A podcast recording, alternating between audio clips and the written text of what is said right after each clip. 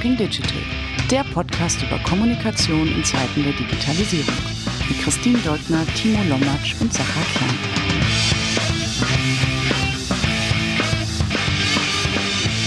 Hallo und herzlich willkommen zu Talking Digital.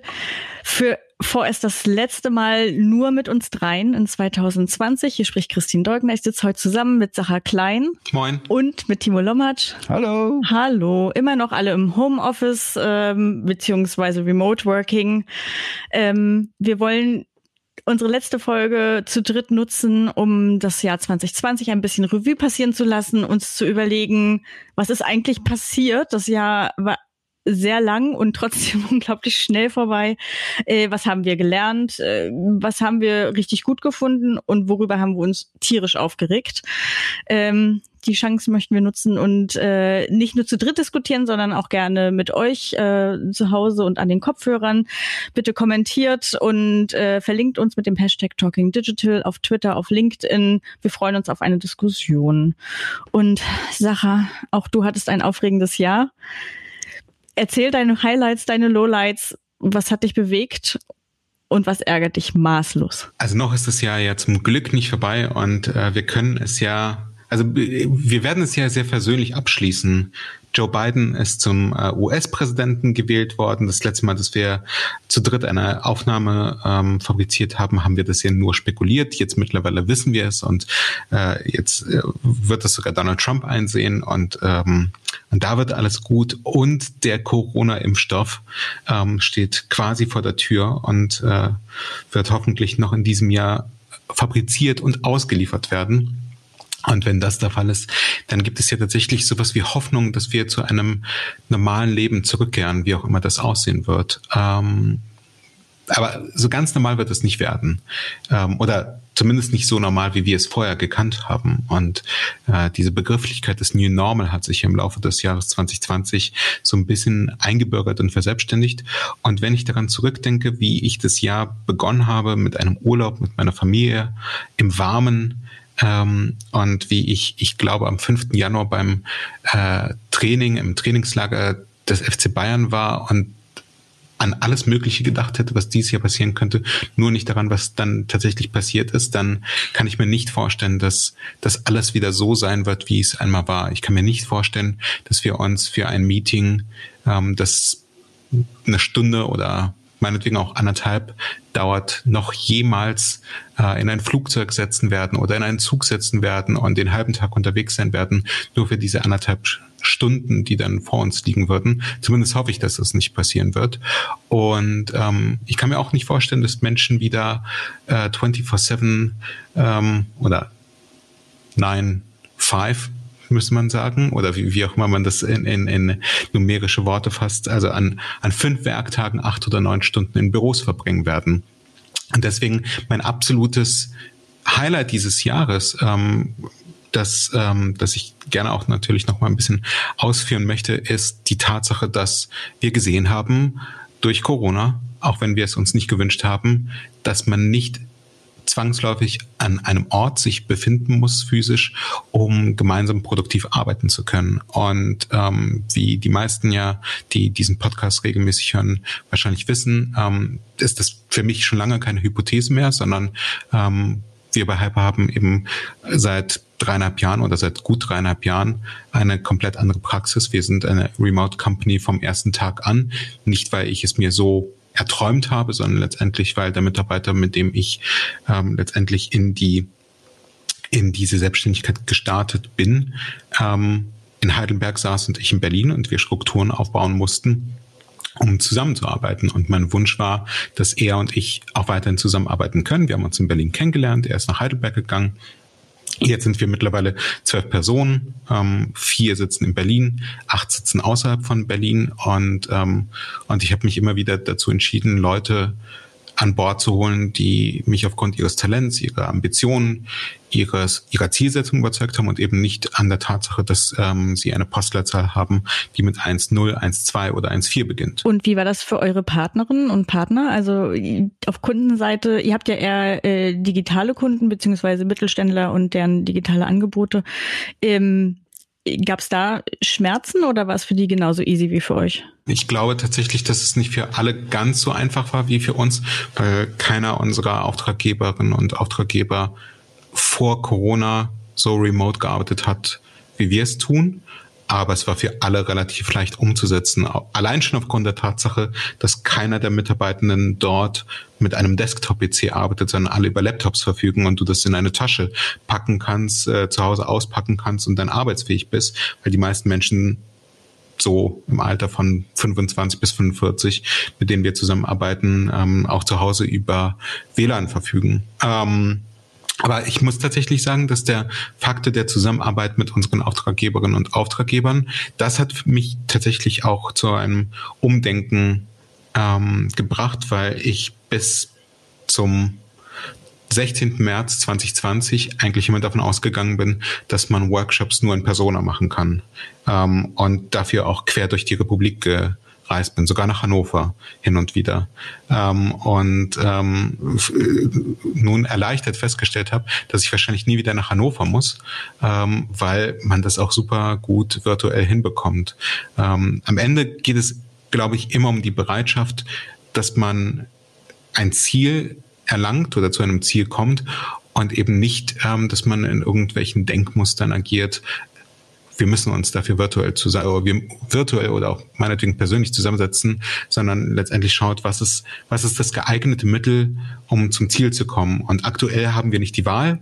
In einigen Monaten, davon gehe ich aus, werden wir wieder die Wahl haben. Ähm, aber wir werden uns hoffentlich im Sinne unserer Familienangehörigen und auch im Sinne der, der Umwelt äh, künftig immer häufiger dazu entscheiden, nicht zu reisen und nur noch dann zu reisen, wann es wirklich sinnvoll und notwendig ist. Insofern, das ist mein absolutes Highlight des Jahres. Ist irgendwas dazugekommen an Tools, die ihr nutzt, um, um dieses Setup zu gewährleisten oder wart ihr einfach genauso aufgestellt und habt das weitergeführt? Wir haben ehrlicherweise kein, kein zusätzliches Tool gebraucht. Ähm, ich persönlich habe mir irgendwann im Laufe des Jahres eine Webcam angeschafft, ähm, damit die Bildqualität einfach besser ist. Ähm, und ich glaube tatsächlich, dass das äh, noch so ein Punkt ist, an dem viele Leute arbeiten können. Tonqualität und Bildqualität, dass wenn man schon den ganzen Tag vor einem Bildschirm sitzt, dass man nicht in einen 13 Zoll Bildschirm schaut, sondern vielleicht auch eben sich eine externe Quelle besorgt. Ich habe mir im Laufe des Jahres einen anderen Stuhl besorgt, der äh, ergonomisch ähm, ein, eine gerade Rückenhaltung sicherstellt. Und das, das sind so die Faktoren, an denen ich gearbeitet habe. Aber wenn du jetzt von Software sprichst, wir waren ehrlich gesagt auch vorher schon gut aufgestellt, ähm, mhm. werden immer noch leider viel zu häufig in irgendwelche Calls via Microsoft Teams gezwungen oder äh, WebEx von, von Cisco. Und dann denke ich, Leute, wir sind doch im Jahr 2020, es geht doch einfacher, es geht doch besser, aber nichtsdestotrotz, das sind, das sind ja alles nur persönliche Vorlieben. Und ähm, das funktioniert, glaube ich, überall in Deutschland ganz gut. Genau. Äh, zu meinem persönlichen Lowlight des Jahres, ähm, dass das eher so in der zweiten Jahreshälfte ähm, tatsächlich relevant geworden ist oder dass das angefangen hat, in irgendeiner Weise durch die Postillen zu, zu wabern, ist ein Abgesang auf LinkedIn. Ähm, weil wahrscheinlich und vermutlich viele Menschen die Zeit des ersten Lockdowns im März, April und Mai dafür genutzt haben, LinkedIn als das zu entdecken, was es tatsächlich ist, neben eben nicht nur ein, ein reines äh, virtuelles Kontaktbuch oder das amerikanische Pendant zu Xing, sondern eben eine, eine Plattform im beruflichen Kontext, um sich auszutauschen, aber eben auch um Agenda-Setting zu betreiben. Und ähm, wie das halt so ist, wenn mehr Menschen Tools nutzen, dann nutzen mehr Menschen Tools so, wie sie in der Vergangenheit eben auch ähm, auf anderen Netzwerken, in anderen Umgebungen agiert haben. Und, ähm, und so stoßen wir auch bei LinkedIn nun immer öfter auf Menschen, die äh, einen kontaktieren, relativ billige Sales Pitches abhalten und letztendlich uns die Zeit rauben. Das macht aber LinkedIn nicht zu einem schlechten Tool. Ähm, es zeigt nur, dass LinkedIn in der Mitte der Bevölkerung ankommt und somit auch deutlich relevanter wird, was die Nutzerzahlen angeht. Ähm, und ähm, ich persönlich bin überzeugt davon, dass LinkedIn in Deutschland noch nicht mal ansatzweise dort angekommen ist vom Bewusstsein und von den Möglichkeiten, die tatsächlich in diesen Tools schlummern. Und wir sitzen ja seit 2018 äh, LinkedIn für die strategische Kommunikationsarbeit äh, für unsere Auftraggeberinnen und Auftraggeber ein und stellen fest, dass heute das Tool besser denn je funktioniert, um Sichtbarkeit herzustellen, jenseits von klassischen Gatekeepers und dass man eben wirklich Agenda-Setting betreiben kann, Agenda-Surfing ähm, und aber auch die Plattform als Sprungbrett nutzen kann, um auch bei äh, Journalistinnen und Journalisten auf den Radar zu kommen und letztendlich zu zeigen, wofür man steht, wofür das Unternehmen steht und auf diese Art und Weise einen sehr schönen Boost für die Kommunikationsarbeit haben kann. Hast du dann vielleicht einen Quick-Win oder einen Tipp an alle denen die Hutschnur platzt und die keinen Bock mehr auf ihre LinkedIn-Inbox haben. Ehrlicherweise, mir geht es auch so. Ähm, das einzige Feature bei LinkedIn, von dem ich glaube, dass es nicht gut funktioniert und besser funktionieren könnte,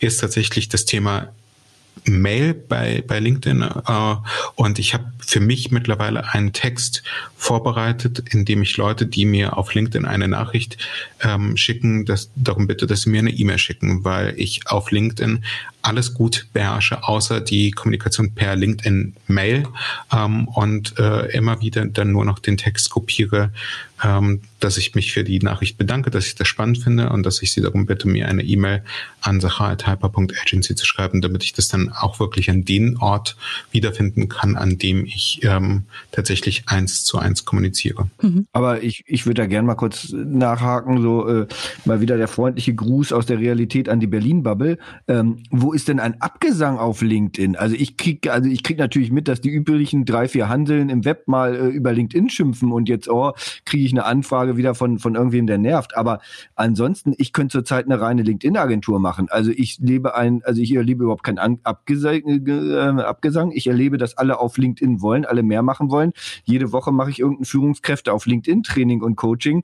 Ähm, also da, da, nur, nur mal kurz so interessiert gefragt. Also ich erlebe zurzeit überhaupt keinen Abgesang. Ich erlebe, dass halt wirklich die breite Masse äh, auf LinkedIn kommt, stürmt und mittlerweile ganz viele wach werden, genau für alles, was du gerade erzählt hast. Und ähm, auch abseits von der Kommunikations- und Marketing-Szene, sondern wirklich auch im Vertrieb, im B2B, aber auch im B2C, auch wie du gesagt hast, um Journalisten zu pitchen und sonst was, mit vernünftigen Inhalten einfach äh, rein wollen, wachsen wollen und ähm, wie gesagt, also zurzeit könnte man, glaube ich, eine reine LinkedIn-Agentur machen und hätte den ganzen Tag zu tun. Äh, Timo, du hast ja bestimmt schon mal davon gehört, dass es zwischen den USA und Deutschland so ein Delay von circa fünf Jahren gibt, bis Trends, die sich in den USA durchgesetzt haben, auch in Deutschland ankommen. Ich glaube, zwischen Berlin und Hannover gibt es äh, mindestens ein Delay von fünf Monaten. Insofern kannst du davon ausgehen, dass im Januar 2021 du die Kritiker auch in Hannover äh, wahrnehmen wirst. Also meine meisten Kunden sitzen ja in Berlin, Hamburg, außerhalb Deutschlands und sonst wo. Deine Kundenstruktur ist ja trotzdem trotzdem eher äh, vom Mittelstand geprägt als,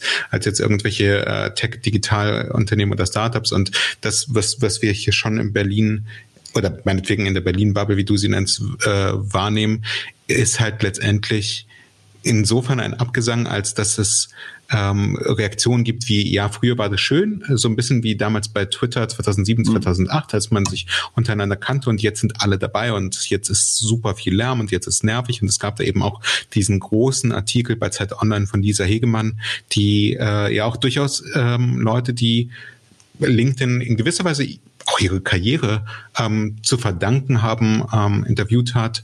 Ähm, aber es sind eben auch andere Leute, ähm, äh, interviewt worden, Boris Radke, den wir hier auch schon im Podcast hatten, der LinkedIn, glaube ich, aber einfach nicht gecheckt hat, weil er immer nur auf TikTok spielt.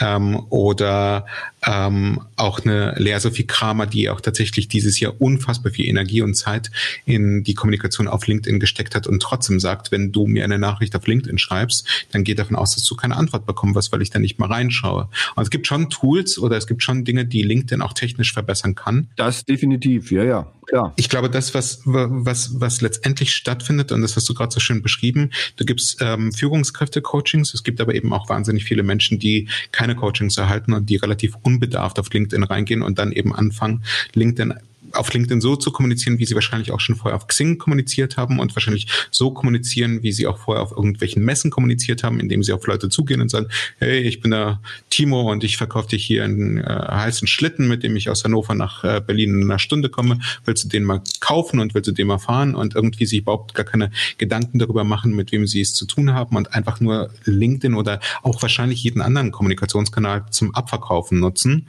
ähm, und das äh, sehr penetrant betreiben. Aber das nimmt speziell dieser Plattform nicht ihre Innovationskraft und auch nicht ihre ihre Kraft und ihre Macht und deswegen ähm, die dieser Abgesang, der dann eben tatsächlich auch im Laufe des zweiten ähm, Halbjahres begann und den du, glaube ich, auch irgendwann im Laufe der nächsten Monate spüren wirst, Timo. Äh, speziell, wenn die Führungskräfte, die du gecoacht hast, vielleicht auch sagen, ich habe das versucht, aber es hat nicht geklappt und ähm, hm, ich glaube nicht daran.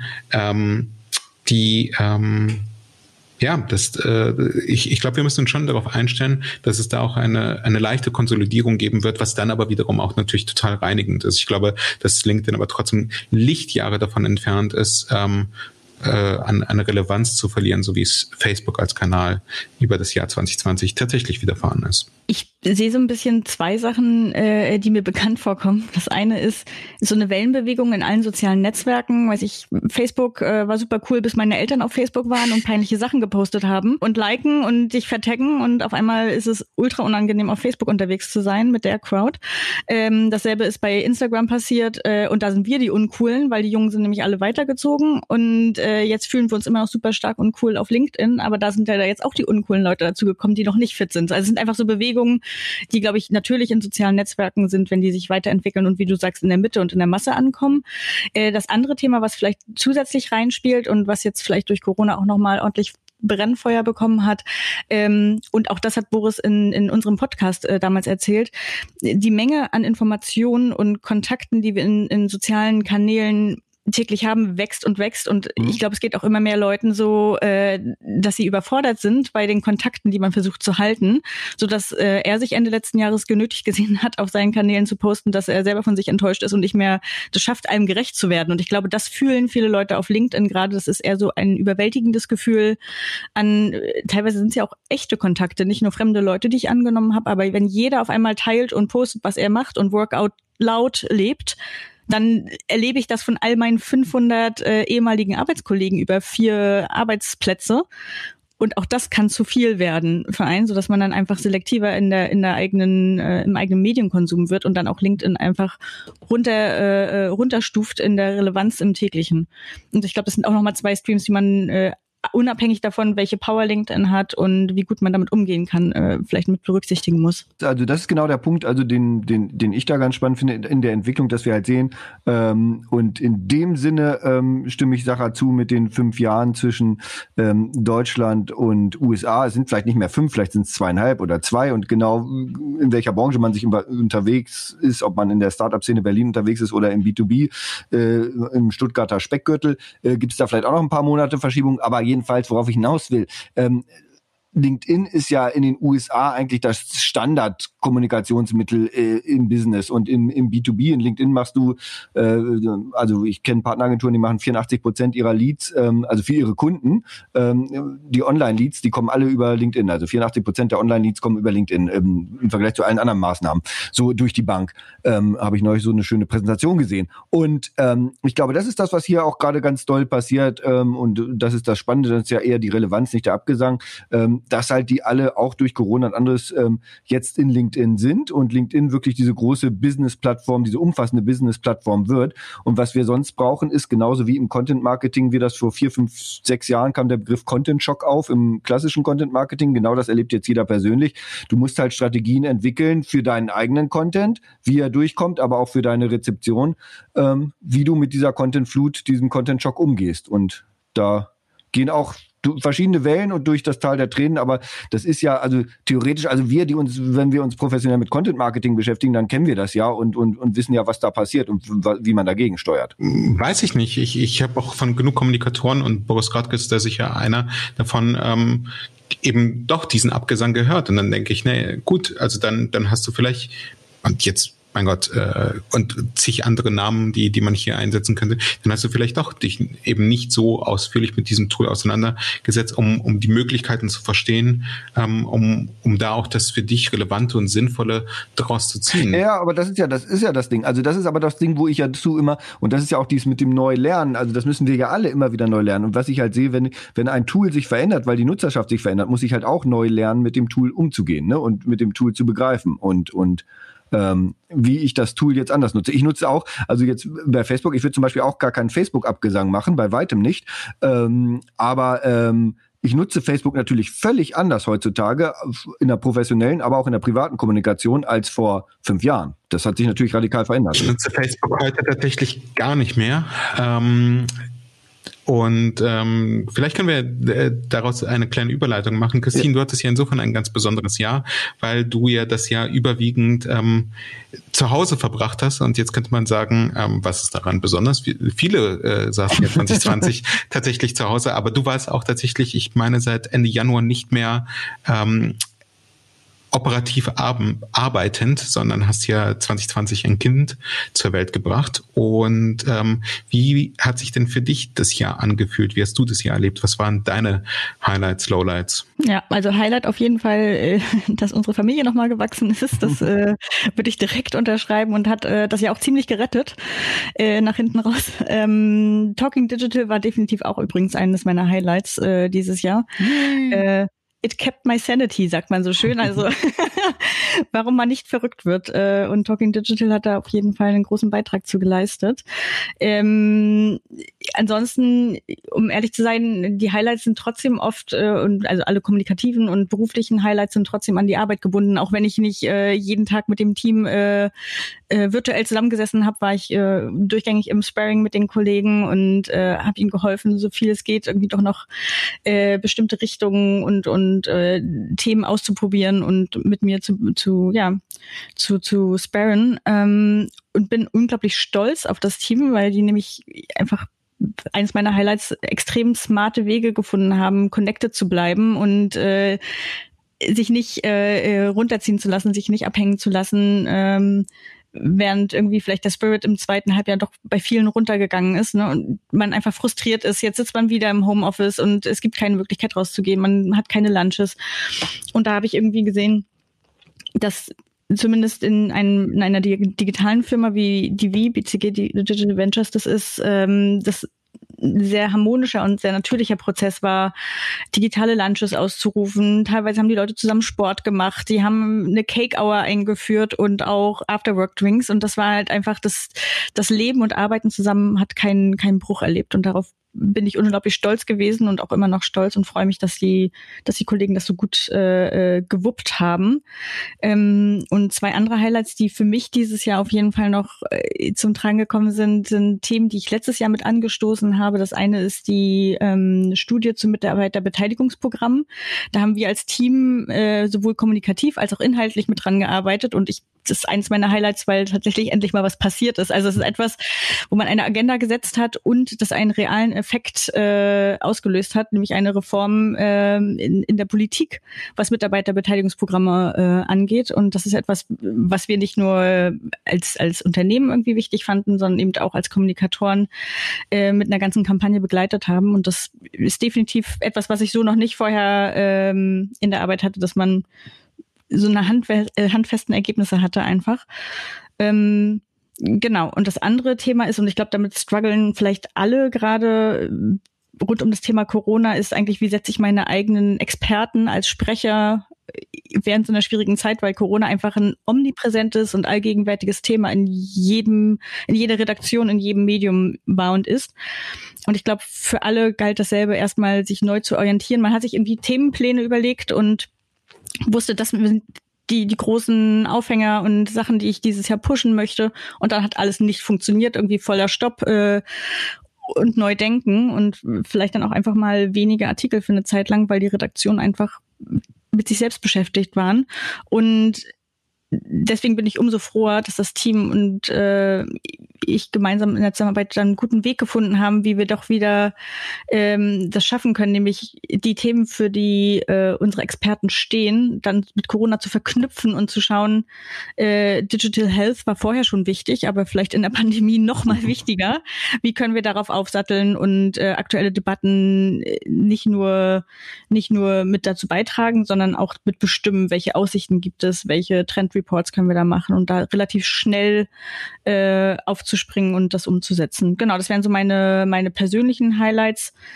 Äh, Kann ich da kurz ergänzen? Ja. Er, ergänzen darf. Jetzt gerade merke ich bei mir so ein bisschen so ein Lag, also weil ähm, man ist dann dahin gegangen, das mit Corona zu ergänzen und zusammenzubringen, so bestmöglich und so weiter. Und jetzt sieht man auf einmal in der zweiten Welle, also auch gerade bei den Medien, ähm, äh, also beim Klick, bei den Klicks bei, bei, bei LinkedIn und sonst was, wo wir direkt an die NC-Gruppen kommen, da, da da muss nicht mehr unbedingt Corona dabei sein, da läuft auch anderes gut, ähm, äh, sehe ich. Aber bei den Medien muss immer noch irgendwie gerade dringend Corona dabei sein. Und ich finde es gerade ganz schön ermüdend, persönlich so, immer noch, noch mal den Spin mit mhm. Corona und noch mal den Spin mhm. mit Corona drehen, ähm, was wir jetzt schon das ganze Jahr gemacht haben. Also oh, anstrengend. Also kann ich kann ich komplett unterschreiben und wir haben es oft versucht auch noch mal andere Themen, weil äh, bei DV ja. passiert auch einfach unglaublich viel anderes. Aber das Feedback aus den Redaktionen ist und bleibt. Ja. Wir brauchen gerade einen aktuellen ja. äh, Twist, der damit verknüpft ist. Und am Ende bedient man natürlich dann auch die Bedürfnisse äh, äh der anderen Seite, um da irgendwie eine, eine fruchtbare Zusammenarbeit herauszuholen. Äh, ich glaube, wir sollten alle nicht müde werden, spannende andere Themen zu pitchen, um ganz ehrlich zu sein. Also ja, ich will auch keine monothematische. Oder, oder du oder du nutzt eine Plattform wie LinkedIn, um Persönlichkeiten ja, genau. aufzubauen. Genau, macht ja auch jeder. Also es ist ja die, die Own-Channel, die lässt man ja dann nicht aus und äh, wie gesagt, da fährt man seine Themen, wie die auch passieren und wie man die halt raushaben möchte. Nichtsdestotrotz äh, treffen die in Redaktionen auf mehr oder weniger fruchtbaren Boden aktuell. Mhm. Und wir sehen einfach, also das zumindest aus unserer persönlichen Erfahrungswelt ist gerade, dass die Resonanz auf die mit Corona verbundenen Themen halt erheblich höher ist. Ähm, und wie mag es jetzt irgendwie Health Tech sein oder Corona-Warn-App oder oder oder. Das sind alles Themen, auch Finanzierung rund um, also ne, wenn, wenn äh, Fintechs äh, gerade den Leuten helfen, wenn es irgendwie schwierige finanzielle Zeiten durch Corona sind. Ne? Also das gibt immer diesen Zusatz äh, in Zeiten von Corona. Das ist, kann eigentlich bei keinem Pitch mehr, das ist, ist schon äh, die Einleitung äh, geschrieben. Aber das wäre doch interessant, ich meine, aber hat wahrscheinlich noch nie jemand von euch gemacht, beim Journalisten eine Story zu pitchen, wo er gesagt hat, nee, das interessiert unsere Leser gerade nicht so vom Fokus her und dann zu sagen, hey, aber auf LinkedIn läuft das schon super, das Thema, willst du das nicht auch Ja, machen? gut, aber die sitzen auch in Redaktionskonferenzen, also am Ende müssen ja, ja. die natürlich auch ja, äh, ihre, ihre Debatten die, die intern führen. Ich weiß. Genau. Wobei es lustig ist, weil wir haben, äh, als es losging mit äh, diesem ganzen Corona-Wahnsinn im Frühjahr, tatsächlich ähm, einige Themen geschoben und gesagt, äh, es macht jetzt überhaupt gar keinen Sinn. Jetzt berichtet man nur über Corona und ähm, und haben dann eben tatsächlich gedacht, vielleicht geht das alles hier irgendwie noch weg ähm, und vielleicht finden wir ja auch eine Normalität ähm, damit in im Zusammenspiel mit den Redakteuren und Redakteuren mhm. umzugehen.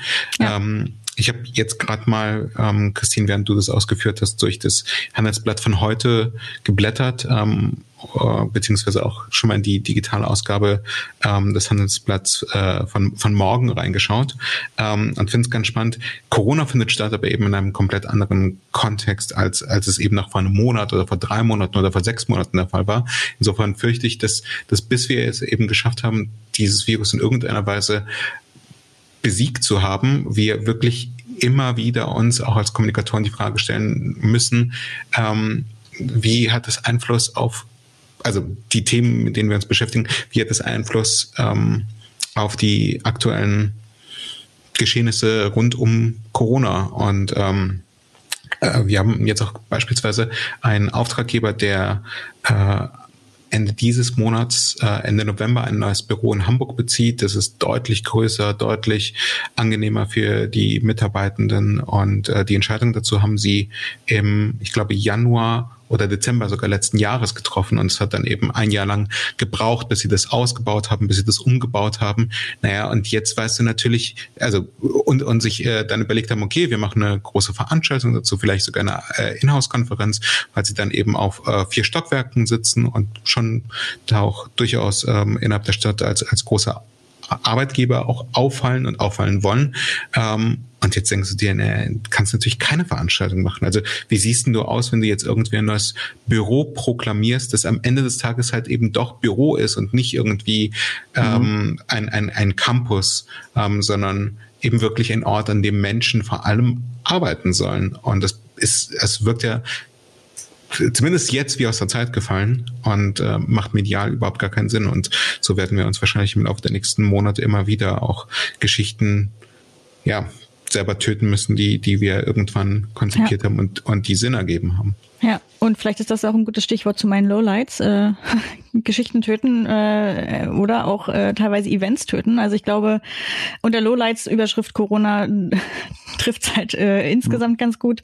Und äh, unser Lowlight im Team oder auch für mich persönlich war einfach so ein Lighthouse-Event, was wir seit über einem Jahr geplant haben, B2B, mhm. äh, mit vielen CEOs von großen mhm. DAX und MDAX gelisteten Firmen, ähm, das de facto so nicht stattfinden konnte Monate, weil das einfach die erste Hochphase äh, von Corona war. Und da steckt einfach natürlich vom ganzen Team enorm viel Herzblut, Gedanken, Zeit, auch Geld drin.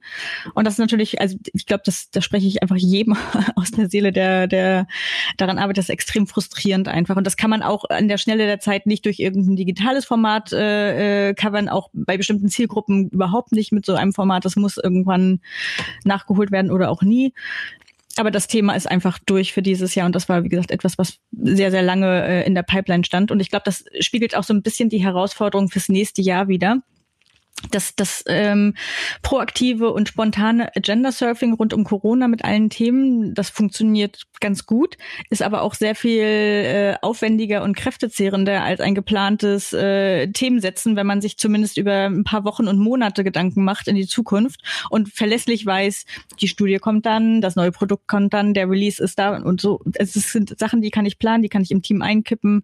Und ich glaube, vor der Herausforderung stehen einfach extrem viele äh, Kommunikatoren und Kommunikatoren wir sind jetzt äh, im November, Dezember und alle schauen ins neue Jahr und fragen sich natürlich, wie verlässlich kann ich hier irgendwas mhm. in irgendein Dokument reinschreiben oder was für ein Quatsch ist das jetzt eigentlich darauf Zeit zu verwenden? Äh, spart mir das eh viel, also spart mir das Kapazitäten im neuen Jahr, wenn ich mir Gedanken mache und Ziele setze oder ist das etwas, was ich eh für die Tonne produziere? Und das ist so ein bisschen der Spagat zwischen den beiden. Ich glaube, man muss sich bestimmte Rahmen setzen, um, um ein bisschen sicher agieren zu können. Verlässlich ist aber ungefähr nichts. Ähm, Genau, und das ist, glaube ich, etwas, was jetzt rauszufinden ist, wie man, wie man da wieder ähm, aus dem Loop rauskommt. Ja, und vor allen Dingen da auch die Ressourcen verteilt, jetzt so in der hybriden Planung, ne? Also mhm. äh, jetzt für die ganzen Jahresevents-Planung für nächstes Jahr und so, ne? Weil äh, viele Sachen willst du einfach dann vielleicht oder will der Kunde auch aus verschiedenen verständlichen Gründen, auch wenn du Produkte erfahren willst, haptisch erfahren willst, ähm, als Event machen vor Ort und andererseits musst du sagen, ja, jetzt müssen wir gucken, wann, also können wir dir nicht versprechen, dass das im Februar, März stattfinden kann oder nicht? Und dann musst du Hybrid planen und das ist auch schwierig gerade. Geht auf alle Ressourcen, auch aufs Budget. Genau, und das, das trifft Events, aber ich finde auch genauso gut Kampagnen und Themen, die man sich ja. halt überlegt. Und ähm, vielleicht, vielleicht launcht irgendwie das coolste Startup ever, aber no one cares, weil es hat einfach mhm. nichts mit Corona zu tun. Und das ist natürlich unglaublich schade und verschwindet dann irgendwie in, im schlechtesten Fall in der Schublade, bestenfalls auf dem, auf dem Own-Channel und kriegt da nicht die Visibilität, ähm, die es verdient hat. Genau, und das, äh, wie gesagt, ich hoffe natürlich und äh, gehe da mit Sachas Einleitung, dass der Impfstoff uns so viel Hoffnung gibt, dass wir nächstes Jahr zumindest einige äh, Sachen wieder äh, anstoßen können und die auch wieder äh, wie geplant stattfinden. Nichtsdestotrotz brauchen wir uns ja auch nichts vormachen, dass die Welt halt nicht die gleiche sein wird. Genau. Timo, dein Highlight des Jahres. Ich habe eine Vermutung, aber ich höre es gerne aus deinem Mund. ja, ich will erstmal mit dem Lowlight anfangen, weil ich nicht mit dem High, äh, Lowlight aufhören will. Das finde ich schön. ne? Also fange ich erstmal mit dem Lowlight an. Also ein Lowlight für mich dieses Jahr ähm, wirklich, wo ich merke, wo ich ein bisschen überrascht war, dass es mich wirklich so doll auf Deutsch angepisst hat tatsächlich und so doll die Laune verhagelt hat immer noch, weil ich einfach ich ich bin im Internet seit 96 oder sowas unterwegs. Ich habe 98, 99 wirklich Tag und Nacht in Foren, in Blogs verpasst, äh, verbracht. Ich wie man auf Deutsch sagt, einige Mucken gesehen und ähm, ich habe zum Beispiel 2008 auch bei einem Facebook-Gewinnspiel meine erste Morddrohung gekriegt von irgendeinem Fan, weil irgendwie eine Kaffeetasse für fünf Euro nicht mehr lieferbar war und sowas. Also ich habe schon viel erlebt, aber dieses Jahr ist mir diese dieser Hass, diese Skandalisierung, dieses Trolltum ähm, natürlich ganz stark getrieben durch Trump und ich habe natürlich den Wahlkampf und alles eng verfolgt und so weiter und die Berichterstattung drumherum. Also dieses Jahr fand ich es wirklich mal wieder nochmal ganz hart, vor allen Dingen auch auf breiter Basis, dass man sieht, dass diese diese diese Streitkultur, eine positive Streitkultur, eine Diskussionskultur wirklich schwerer, gerade je breiter die Themen sind, je mehr du aus nischigen Fachthemen weggehst, je breiter die Themen sind, schwer aufrechtzuerhalten ist, dass ein einfach so ein gemeinschaftlicher gemeinschaftlicher ähm, Kompromiss, dass man einen wissenschaftlichen Diskurs sucht oder äh, Popperismus oder was weiß ich, wie man es nennen will, dass wir so eine gewisse Diskussionskultur haben, dass das doch extrem auf breiter Front an vielen Stellen ähm, erodiert ist und weg ist und ähm, sei es in der also in der amerikanischen medialen Berichterstattung ist ganz hart, aber auch bei uns natürlich zunehmend. Also Clickbaiting hat mich schon natürlich schon immer aufgeregt, aber noch nie so doll, glaube ich, wie dies Jahr. Irgendwie, ich weiß auch nicht, was da los ist, warum es mir dieses Jahr so in die Haut gefahren ist. Mal wieder. Also diese Skandalisierung, Einseitigkeit auch in der Berichterstattung. Also es geht von bis, merkt ihr gerade, wie ich den äh, Kurven spanne. Also einfach dieses, dieses Laute, das weg von den leisen Grautönen mal fundiert reingehen. Auch bei uns in der Branche, auch bei uns gibt es genug Lautsprecher, die einseitig dann in ihren Blogs was raushauen oder in, auf Twitter und gegen einen und drauf, ohne mal in Ruhe zu gucken und, und vielleicht so eine Zwischenton zu finden. Das war so eins der größten Lowlights dieses Jahr, muss ich gestehen. Glaubst du, es wird äh, nächstes Jahr besser werden, wenn wir keinen Trump mehr haben? Nein, also Trump ist ja Symptom, der ist ja nicht Ursache. Und ähm, äh, das ist das, äh, wollte ich vorhin nicht reingrätschen bei dir, aber jetzt kommt Biden und so weiter, das wird sich ja nicht ändern. Das wird in den USA weiter, also wenn du jetzt schon siehst, wie, wie Fox und Fox sind ja die Gemäßigten, ne? Also das ist ja, das ist ja so, also jetzt mittlerweile stehst du ja schon da und dann denkst dir, also Fox sind jetzt schon die Gemäßigten, ne? Vor fünf Jahren war das noch anders. Da gibt's ja jetzt mit Millionen Reichweiten schon ganz andere, die dahinter stehen und danach stehen. Das wird nicht aufhören. Das wird definitiv aufhören. Und Trump, vielleicht muss er, vielleicht muss er das Land verlassen und fliehen, wenn seine Legal-Sachen da zusammenbrechen und sonst was. Aber da gibt's ja genug, die nachkommen. Ne? Und wenn du siehst, welche, welche sich als Nachfolger da in Position bringen am rechten Rand und äh, in in USA, das ist ja, also das ist spannend. Ich glaube nicht, dass es aufhören wird. Ähm, ich, vielleicht wird's ein bisschen ruhiger, aber auch bei uns stehen ja die Wahlen an. Und jetzt sind wir mal echt gespannt, was da kommen wird und wie es sich positionieren wird. Also ich, ich bin gespannt. Darf ich, darf ich da trotzdem vielleicht nochmal, äh, ich, ich sehe das, also ich, die, die Analyse bin ich bei dir. Ich finde es auch krass nervig und, ähm, und zunehmend verstörend. Mhm. Und es macht oftmals auch keinen Spaß, ähm, Twitter oder Facebook zu öffnen. Meine Konsequenz daraus war, dass, dass ich Facebook vom Handy komplett runterschmeiße und aufhöre, Zeit damit zu ehrlicherweise wirklich zu verschwenden. Also es ist das Netzwerk, in dem ich einfach keinen Mehrwert mehr für mich als Menschen sehe. Jetzt noch nicht mal von der beruflichen Kommunikation gesprochen. Ähm, aber ich glaube schon, dass es Veränderungen geben könnte, weil letztendlich sind diese Plattformen ja, wenn wir es nach deutschem Recht verstehen, potenziell verantwortlich für die Inhalte, die auf ihnen geäußert werden. Und ähm, wir haben im Laufe der letzten Jahre und jetzt schon fast Jahrzehnte ähm, immer wieder die Argumente gehört, wir können das ja nicht kontrollieren, weil das würde ja zu einer Zensur führen. Es gibt momentan aber eben auch durchaus Bestrebungen, die Gesetze in den USA dahingehend zu ändern, dass Publisher oder Plattformbetreiber in die Haftung genommen werden, wenn Statements auf ihnen geäußert werden, die gegen das Gesetz verstoßen.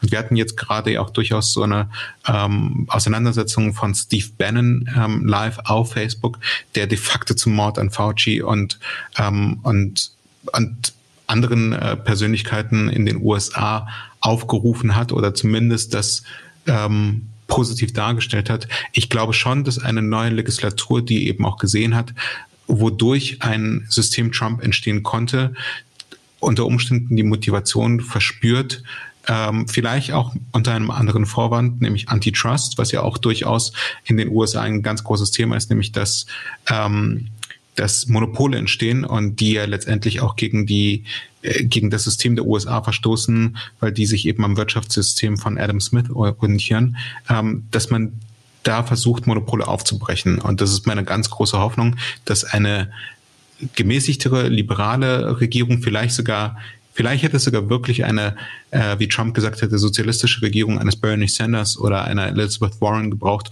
um, um diese Systeme aufzubrechen. Ich glaube tatsächlich, dass sie aufgebrochen werden müssen, damit wir wieder den Diskurs online sehen, den, den wir einst online auch gemocht haben? Das weiß ich nicht. Also ich will da an ein, zwei Stellen äh, widersprechen zu bedenken geben. Also einmal möchte ich äh, widersprechen an der Stelle, also witzigerweise, also bei mir ist es mit Facebook anders. Ich habe mir Facebook so kuratiert, äh, dass ich viel in Gruppen unterwegs bin und privat unterwegs bin und da treffe ich gar nicht auf sowas. Also und in den, oder ich bin mittlerweile so geschult, weiß ich auch nicht, unterbewusst, dass ich auch in Diskussionen dieser Art gar nicht mehr eingehe oder gar nicht mehr darauf reagiere oder sonst. Also Facebook tangiert mich das überhaupt nicht. Und was ich meine, was mich tangiert dann auf einer anderen Ebene noch, das ist auch abseits von dem, also du hast einmal das Schlimme in, in, in, in äh, äh Twitter und in, in, in manchen Social-Media-Kanälen ähm, und in Blogs und so weiter und in Podcasts. Das ist klar, aber auch in den etablierten Medien ist es ja teilweise auch so oder nimmt ja auch zu, gerade in den USA. Also in den USA empfand ich das als besonders schlimm. In Deutschland müssen wir mal sehen, wo es hingeht und wo, wie es sich entwickelt. Aber gibt es ja auch einige Medien, die gewisse Tendenzen an den Tag legen. Und das finde ich interessant zu beobachten. Und das wird so ein Gesetz ja nicht ändern. Und ich bin, also das, da sollte man eine Sondersendung machen, nur über diese Antitrust-Gesetze und so was. Ich erstens glaube ich nicht, dass es so kommt. Glaube ich wirklich nicht, weil das also in Amerika auch was uramerikanisches ist. Und zweitens, wenn es kommt, ähm, musst du einfach das ganze, ganze, also Großteile des Internets nochmal wegwischen und sie die Karten werden komplett neu gezogen. Was interessant sein kann. Also eine komplett neue Spielregeln ist interessant. Aber auf die, die, die Republikaner, die haben es ja so angeschoben, aber sie würden es nie durchziehen, weil es sie am härtesten trifft. Ne? Also jetzt sind die ja alle bei Parler und was meinst du, was bei Parler los ist? Ne? Also das ist ja ähm, also äh, Wahnsinn. Ja.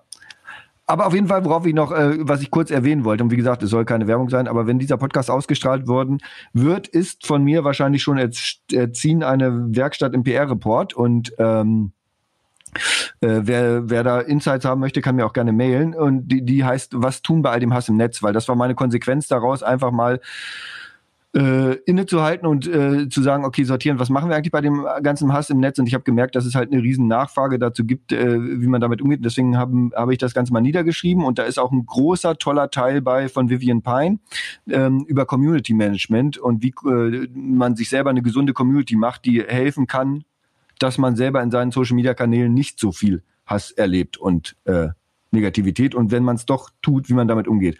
Und das müsste jetzt erschienen sein, wenn dieser Podcast kommt ähm, vom BR-Report. Äh, genau. Der Titel ist dann irgendwie anders. Der heißt nicht, was tun bei all dem Hass im Netz, aber das war mein ursprünglicher Titel dafür. so ein 16-seitiges Kompendium. Cool. Highlight.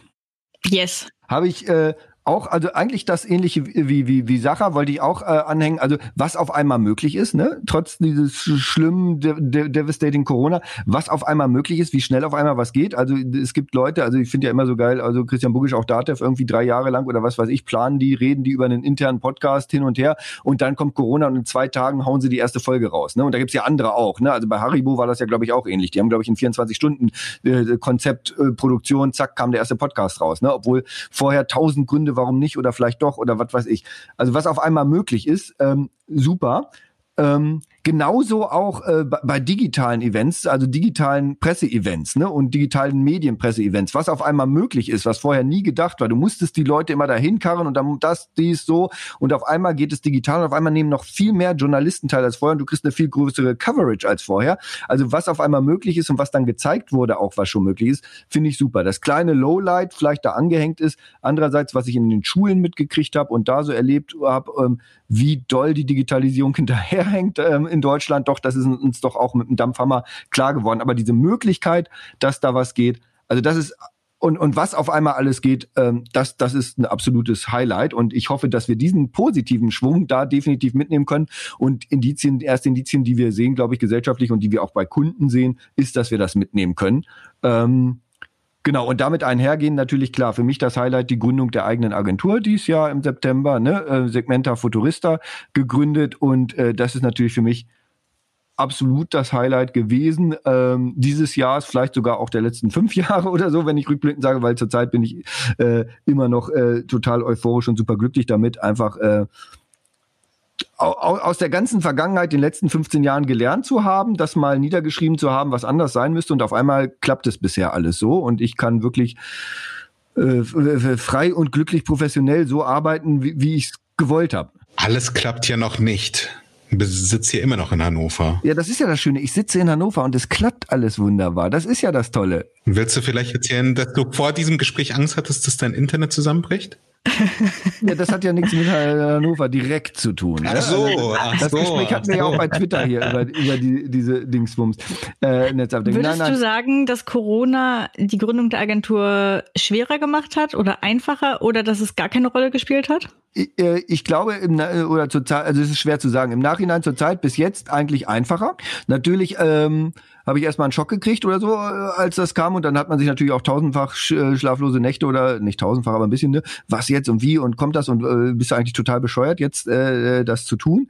Ähm, natürlich für das, was ich anbiete, wo ich im Kern verstehe, äh, klassische Kommunikation zu digitalisieren, PR und Marketing zu fusionieren und digital aufzuladen, Content Marketing und so weiter.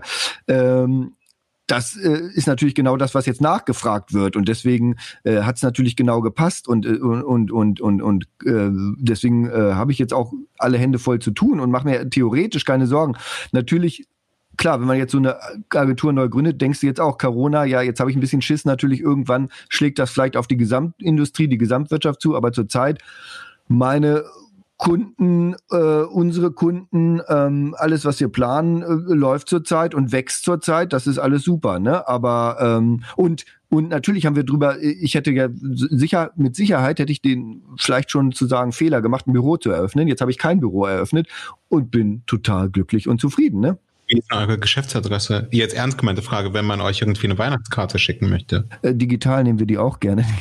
Äh, äh, das ist meine Privatadresse. Das ist ja der Vorteil, also bei Segmenta Futurista. Wir haben natürlich Segmenta in Hamburg und in München mit Büros und in der, ich meine, in Hamburg, klar, die sind auch alle, also zu, ich glaube, ein Viertel ist gerade im Büro und der Rest ist im Homeoffice und haben ist auch viel Homeoffice. Office, aber natürlich habe ich da ein Büro mit 90 Leuten. Ich habe da ein Büro mit der ganzen Infrastruktur, was ich brauche und äh, meine Firmenserver stehen natürlich auch in Hamburg da, äh, unter Dach und Fach und so, ne? Ähm, das ist natürlich auch völlig klar. Und das ist auch das andere Ding, also auch zu dieser Corona-Gründung. Natürlich ist es ein bisschen entspannter zu gründen mit 90 Leuten im Hintergrund, ne? Ähm, und, und so einer etablierten, stark wachsenden Agentur. Das ist natürlich äh, entspannter. Aber es ist ja genau das, was wir wollten, ne? weil ich da das kriege. Ich komme ja aus der PR und da kriege ich Kreation, da habe ich digitale Marketers und so weiter, was ich halt einfach brauche für Kommunikation heutzutage. Deswegen haben wir das so gemacht. Ich glaube, Christine, tatsächlich, um deine Frage auch nochmal aus anderer Perspektive zu, zu beleuchten von jemandem, der nicht 2020 gegründet hat, sondern 2017. Ähm, ich sehe es trotzdem wie Timo. Ähm, oder genauso wie Timo. Das ist auch selten. ähm, aber natürlich wie immer aus anderen Gründen. Ähm, ich glaube tatsächlich, was, was ich ganz am Anfang gesagt habe, nämlich dass mein persönliches Highlight ist, dass man auf einmal nicht mehr reisen muss, um mit Menschen zu interagieren. Es hat uns tatsächlich das Wachstum als Unternehmen deutlich vereinfacht, weil ähm, mhm. wir auf einmal eben die Zeit hatten, sechs neue Kolleginnen und Kollegen onzuboarden und äh, aufzunehmen und, und ähm, zu sorgen, dass wir uns eben 2020 verdoppeln konnten. Ähm, und gleichzeitig aber so, so makaber es klingt, eben auch tolle Leute arbeitssuchend waren ähm, und ähm, und man eben sieht, dass einige Agenturen, die vielleicht noch ein etwas anderes Mindset ähm, als Timo hat und vielleicht auch andere Strukturen, als wir es haben, ähm, dass es denen gar nicht so gut geht und dass die sich jetzt schon die Sinnfrage stellen müssen, wird es uns 2021 überhaupt noch geben? Vor ein paar Tagen habe ich gelesen, ähm, so, so, so eine Headline, dass jede fünfte PR-Agentur äh, bankt und nicht weiß, ob sie das Jahr 2021 erleben bzw. überleben wird und dass es da wohl noch zu einer großen Konsolidierung auch in der PR-Branche kommen wird. Und das offen und ehrlich, ich glaube das eben auch, wenn, wenn ich so höre, wie jetzt bei uns neue Kolleginnen und Kollegen in anderen Häusern gearbeitet haben und wie viel Zeit da auf, auf Prozesse und Dinge verwendet wurden, die eben nicht dazu beitragen, dass die eigentliche Arbeit besser wird, sondern nur die Wahrnehmung der Arbeit und dass man eben nicht wirklich Ergebnisse schafft, sondern im Grunde seine Ergebnisse frisiert. Da hilft dir, da helfen dir auch keine Tools bei, da hilft auch kein Corona, beziehungsweise dann ist Corona wirklich genau das, was wir dieses Jahr gesehen, gehört haben und, und gelesen haben. Dann ist Corona wirklich der Brandbeschleuniger, der eben dazu führt, dass einige, die auch vorher schon Probleme haben, ähm, letztendlich ihre Probleme nicht mehr gelöst bekommen und dass die Zeit gegen sie spielt. Aber schließen wir mit etwas Positivem.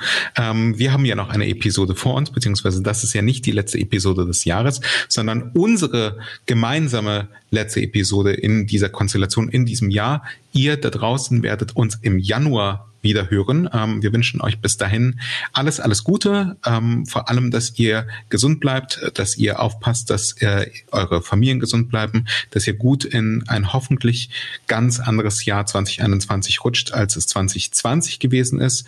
Äh, frohe Weihnachten und ähm, wenn ihr Feedback habt, worüber wir uns immer freuen, wenn ihr Vorschläge habt, ähm, was wir gerne aufnehmen und, und berücksichtigen, dann äh, am liebsten auf Twitter oder LinkedIn mit dem Hashtag Hashtag Talking Digital, taggt uns, äh, verlinkt uns und äh, dann freuen wir uns darauf, euch ähm, im Jahr 2021 wieder mit spannenden Podcasts versorgen zu dürfen. Genau, und alle Links zu dieser Folge findet ihr unter talkingdigital.de.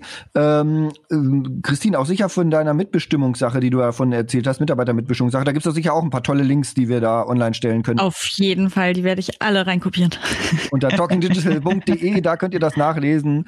Und wir freuen uns auf Feedback und wir freuen uns ganz riesig doll, euch im nächsten Jahr gesund und munter äh, wieder zu hören, zu sehen. Und einmal noch in zwei Wochen mit einem sehr spannenden Gast. Ja. Bis dahin. Ciao. Das war der Talking Digital Podcast von Christine Deutner, Sacha Klein und Timo Lommatsch. Wir freuen uns über Feedback, Anregungen, Kritik und Wünsche. Schreibt an kontakt.talkingdigital.de oder geht auf www.talkingdigital.de und kommentiert dort.